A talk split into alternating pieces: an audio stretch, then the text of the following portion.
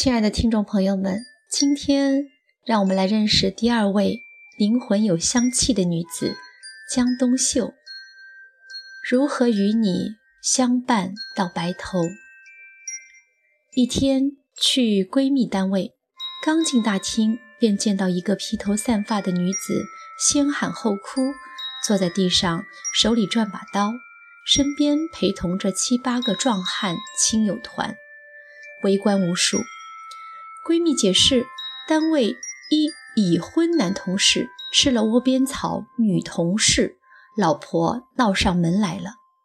过了几个月，我又想起这事儿，问闺蜜结果如何，她大笑：男的不仅和小三散了，天天准点回家，单位聚会还和老婆手牵手唱情歌秀幸福呢。我又问：那小三呢？闺蜜略微停顿，说：“他不太好吧？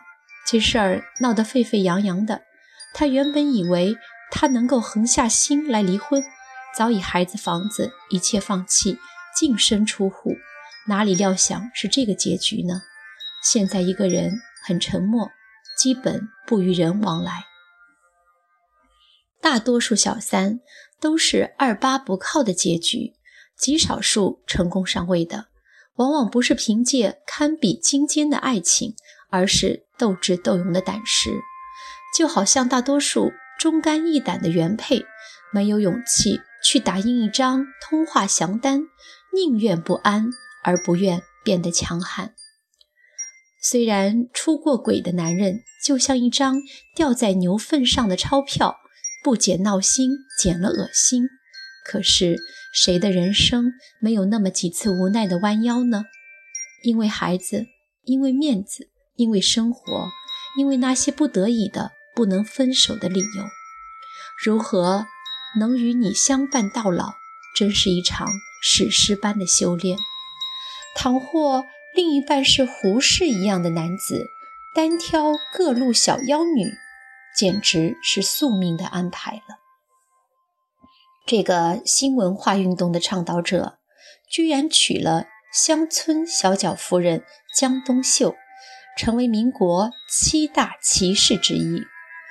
江冬秀是安徽金德县江村名门之后，一九零四年经胡母排八字订婚，一九一七年胡适从美国留学回家结婚，期间两人从未见过面。是个不折不扣的旧式婚姻。对于胡适这个中国新派第一号人物来说，不仅滑稽，而且讽刺。尤其胡太太并不像一般的乡村女子那般的羞怯胆小，她非常果断泼辣。熟悉的人都知道，胡适家有个厉害的夫人，就连陆小曼这样旖旎的名媛都不敢。与胡适明目张胆的逗趣，小曼总是用英文给胡适写信，还故意把字写得又粗又大，像个男人。可见胡夫人的震慑作用非同一般。据说，一九二三年秋天，胡适到杭州疗养，他写了一封别字连篇的信给表妹曹成英，拜托照顾表哥。曹成英是他与胡适结婚时的伴娘，当时正在杭州读书，才貌双全的女学生立即让表哥掉进了温柔乡。他们在西湖畔同居了三个月，周围人都有心成全这对金童玉女。徐志摩得知后，开心的不得了，立即告诉陆小曼。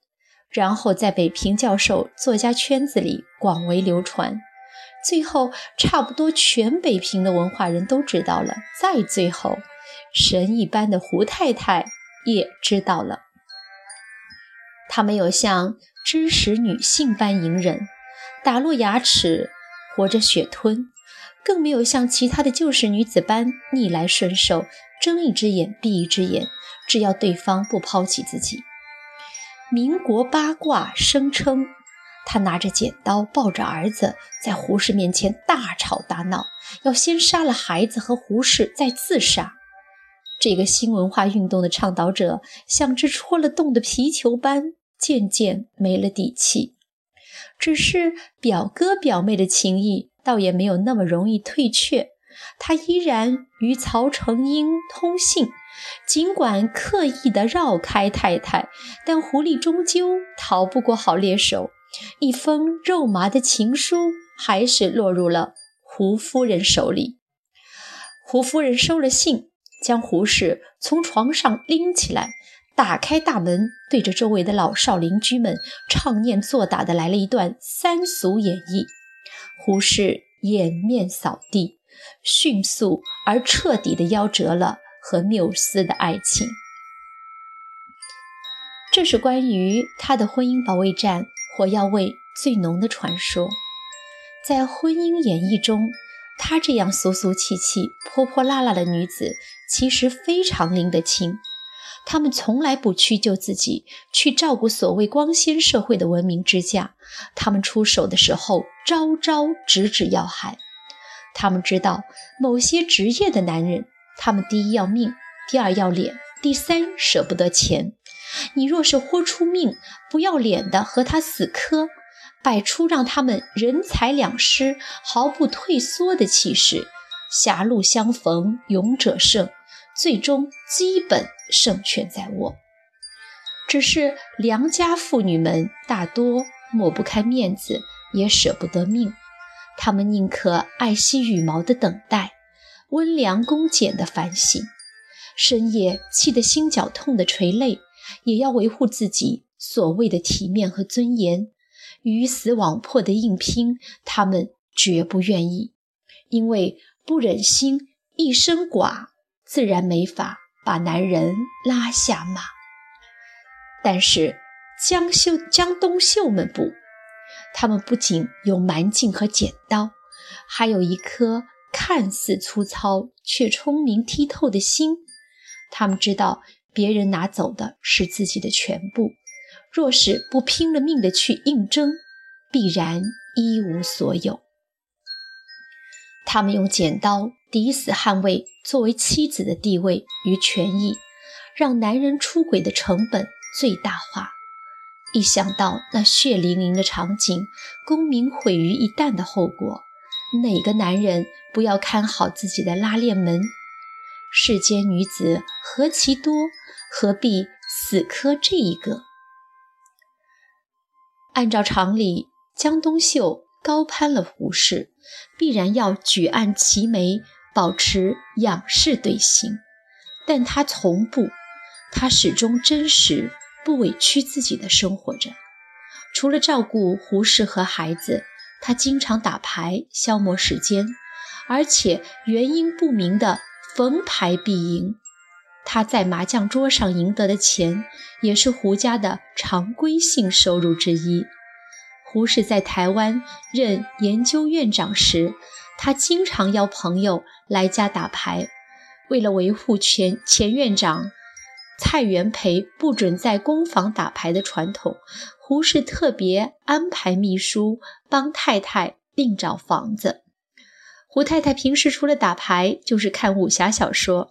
唐德刚说，胡太太找不到牌搭子，就读武侠小说，金庸著作如数家珍。而其实胡适对待传说中剽悍的太太，竟也是颇体贴的。一九四零年，胡适收到太太寄来的一张一件绛红色的棉袄。他穿上后，把手插到口袋里，触到一样东西，拿出来一看，是个小纸包。打开来，里面是七副象牙耳挖。他的心立刻柔软了，有点说不出的感情。他觉得这样微小的细节，也只有太太才想得到。留寓纽约的十年里，胡太太在破旧的公寓里，整天忙个不停。她不懂英语，还得自己上街买菜，真是想不出语言不通的他是怎样买到最心仪的新鲜蔬果，还拿到恰好的找零。传说有一次胡适外出，他独自在家，一个彪形大汉破窗而入，他先是惊呆了，随后马上打开公寓大门，反声大叫为数不多会说的英语：“Go！” 贼愣了一下，还真的够了。若是换成他那些柔弱而多情的女朋友，会怎么样？大约会高喊 “Help” 吧。他不仅照顾着他的至亲，还关照他的远房亲友。有一次，他的一个朋友跟他说，父亲过生日，想送老人家一件皮袄，问他哪里买合适。没多久，他便花了四十块钱买了件皮袄送去。而那时，他们有二十多个房间的豪宅，一个月租金也不过七八十块。朋友感动极了。抗战期间，他在美国，他独自在国内带着几个儿子，生活困窘。他寄来一千六百块钱，他便马上分给同样艰难的亲友，甚至他居然还捐献给某学堂二百块。得知他散尽家财，他写信表扬他：“你在患难中还能记得家中贫苦的人们，还能寄钱给他们，真是难得。我十分感激你在这种地方，真不愧是你母亲的女儿，不愧是我母亲的媳妇。”的确，他没有像朱安一样隐忍。一辈子活在让大先生鲁迅垂青的梦幻中，委屈自己，到死也没落下好。他也没有像他的那些女朋友一样要面子，不然婚姻的成果早已成了别人树上的桃子。他虽然不大识字，却为了与他书信唱和，通过各种途径补了缺，对《红楼梦》中的少爷小姐。都叫得出名字。她在娘家从不做家务，嫁到胡家，洒扫庭院，侍奉婆婆，照顾丈夫，处处亲力亲为。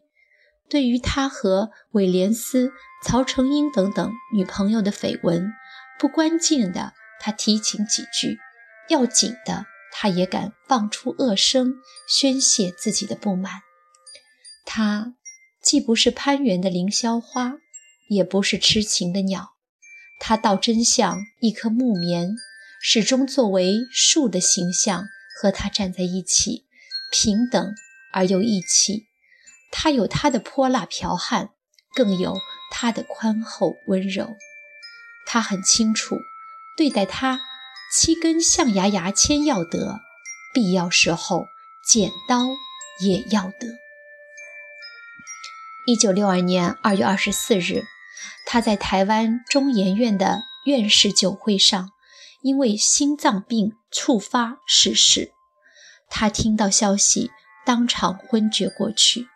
处理完他的后事，他开始整理他一生的著作，甚至他特别要求韦廉斯写一篇自己的传记，放进他的资料里。如何对待一个与丈夫关系暧昧的女子，她是真的通透。如何与你相伴到头，是个伟大的课题，又是一个多么虚幻的期许。谁能一踏入婚姻的边界，便识透未来几十年的烟尘？婚姻究竟是一部加长版的《植物大战僵尸》？还是一出美丽人生的真人秀呢？胡夫人给出了一个耐人寻味的答案：夫妻之间，有时需要洞若观火的了解，有时需要肝胆相照的义气，有时需要平地一声雷的咆哮和发泄，有时需要揣着明白装糊涂的将就。还有时需要打落牙齿、喝血吞的隐忍，那种举案齐眉式的客套，往往不是恩爱，而是彼此的关系没有亲密到那一步。江东秀们的温柔和剽悍，是一种拿捏得当的火候。他们明白，婚姻和青春一样。一不看好就会溜走。